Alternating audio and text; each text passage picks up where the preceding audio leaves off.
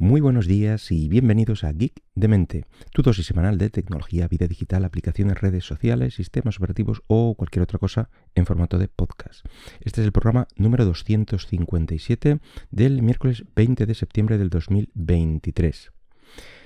Este verano, de hecho volvimos el, miércoles pasado, eh, hemos estado bastante desconectados, pues eso, dos meses y pico sin, sin programas y tal, eh, pero realmente no he estado desconectado de las noticias. Quiero decir, yo he estado siguiendo toda, todas las noticias que iban saliendo de tecnología, toda la evolución, especialmente de, Twitter. toda esa compra y cambios que se están haciendo ya desde hace casi un año, pues eh, la he seguido al pie de la letra. Y la verdad es que ha habido de todo. Y evidentemente, pues eh, había que dedicarle un programa a la vuelta pues, eh, pues a todos estos cambios que, se han ido eh, produciendo. Y bueno, pues aquí vamos a ir desgranando mm, más o menos eh, pues todos estos movimientos que se ha sufrido durante este verano y yo creo que lo que queda, porque aún queda por, varios cambios.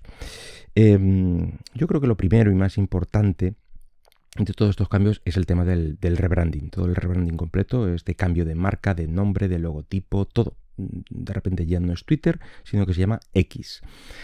Bueno, pues eh, no sé si habrá alguien que le guste ese nombre de X más allá del de, propio Elon Musk. A mí particularmente no, no denota nada, no, no, lo destaca de nada. Bueno, en su mente sí tendrá sentido, pero bueno, eh, no sé si, si, en la mente de alguien más. Yo creo que en general el cambio pues, eh, es para que nos olvidemos un poco de, dónde viene, es decir, que ya dejemos atrás por completo el tema de, Twitter, los tweets y tal, y sea otra cosa nueva. Los, de hecho, los tweets ya no se llamarán así, se llamarán post y, como digo, evidentemente el logo ya no es el clásico pajarito azul, sino que es una gigantesca X. Eh, bueno, pues, pues ahora ya todo es X. Y bueno, pues de esto ya avisó el señor Musk el, año pasado y bueno, pues al final lo ha cumplido. Pensaba la gente que no, que, bueno, se estaba tirando un farol y no, no, lo, ha terminado cumpliendo. Eh, según comentan los expertos, bueno, pues esto es eh, parte de la estrategia final de que tiene Elon Musk para, bueno, pues esa gran eh, superaplicación que aglutine servicios, funcionalidades y un montón de cosas, algo al estilo del WeChat, este que, es tan, tan, conocido y tan usado en China, pero bueno, pues para el mundo libre occidental. Eh, entiendes el sarcasmo. Eh, así que consideran esta compra y adquisición de Twitter y cambio, bueno, pues como una especie de acelerador para esta futura herramienta. Es decir, en vez de crearlo desde cero, quieren una base ya, a partir de esta base ya estable y con mucha funcionalidad, pues lo utilizan como base para esa futura herramienta. Y bueno, pues Elon Musk también pidió perdón porque este cambio, según él, debería de, haberse producido hace bastante tiempo, mm, a lo mejor no inmediatamente después de la compra, pero casi. Eh, con lo cual la gente ha estado bastante confusa y ha estado más pendiente de otras cosas y él tenía el cambio de nombre y de marca pues desde el primer momento.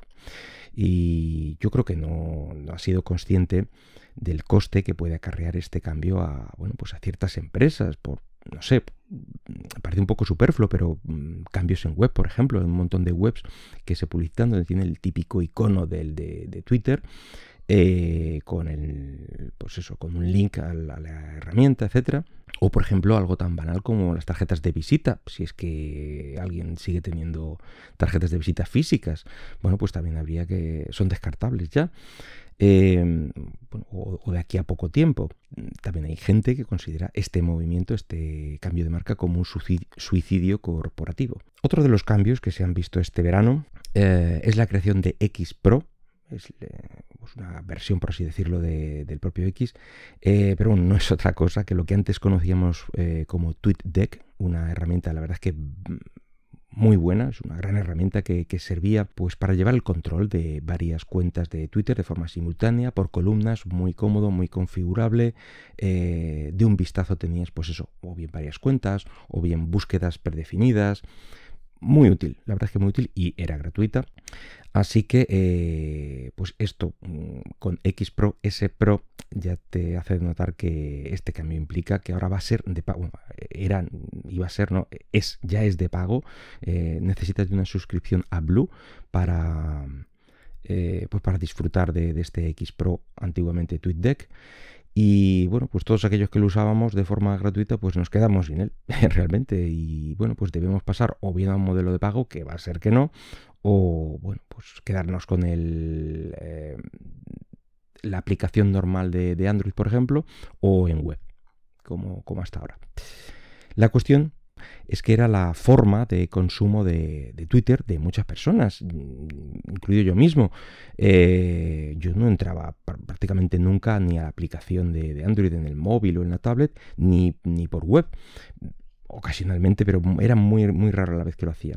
Y siempre lo hacía a través de, este TweetDeck. Y bueno, pues ahora simplemente no entro. Eh, entro tan solo para poner el, enlace eh, a los capítulos del podcast, miro un poco por encima a ver si tengo alguna, alguna notificación de algo y me voy y ya está. Es decir, no entro diariamente como podía entrar antes, sino pues eso, una vez a la semana o, una cosa así. Eh, porque resulta bastante más incómodo de revisar y como mm, se acumula más información, pues mm, no, te da por, revisar. Es decir, información si te interesaba antes que se va perdiendo. Eh, esto ya lo hemos comentado, eh, y es que en vez de dar más valor a los usuarios pro, más herramientas, más cosas, más potencia, pues resulta que le quitan valor a los que no lo son lo hemos hablado mil veces y yo creo que esto pues, son movimientos equivocados. Pero bueno, eh, supongo que mm, se lo habrá pensado muy bien y lo más que a la hora de hacer estos movimientos. Así que la lista de ventajas actuales de, Blue o este X Pro o lo que sea, pues quedaría de la siguiente forma. Bueno, aparte de disponer de esta herramienta, bueno, tienes una clasificación priorizada en conversaciones y búsquedas. Puedes ver aproximadamente el doble de publicaciones entre anuncios eh, en, los timelines, de tanto lo que es eh, tuyo como lo que estás siguiendo. O sea, lo, que te ofrece la herramienta que te puede interesar como lo, que tú sigues. Puedes agregar texto en negrita y cursiva en tus publicaciones. Puedes publicar vídeos más largos y con 1080p de, calidad.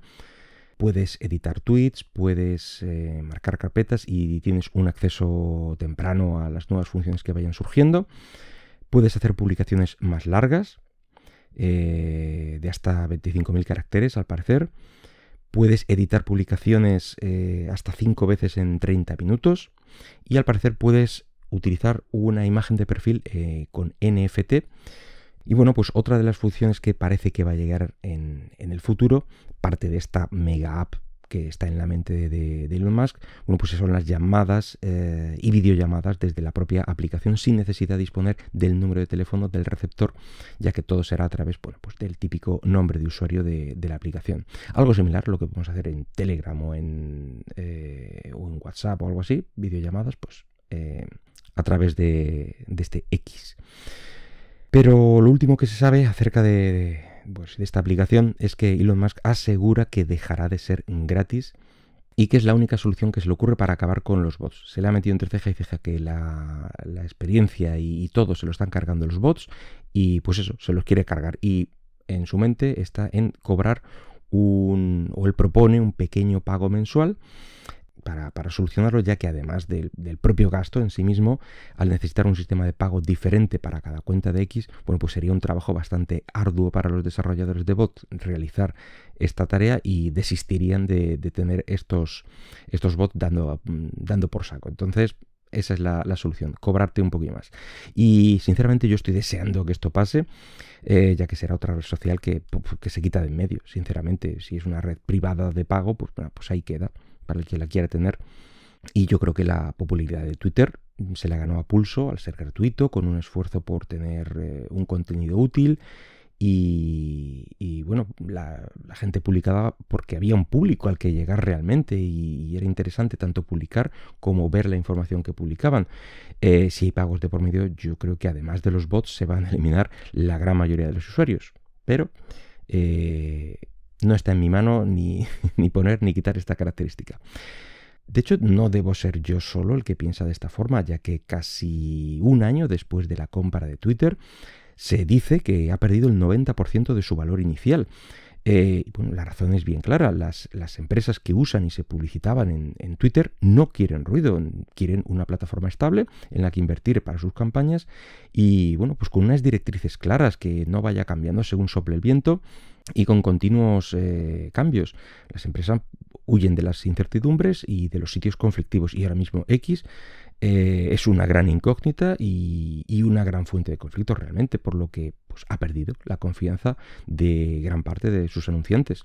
Y aquí Musk acusa eh, evidentemente echa balones fuera, él no tiene la culpa, sino que es, acusa a una organización de defensa por los derechos civiles del pueblo judío, pues que le están haciendo boicot.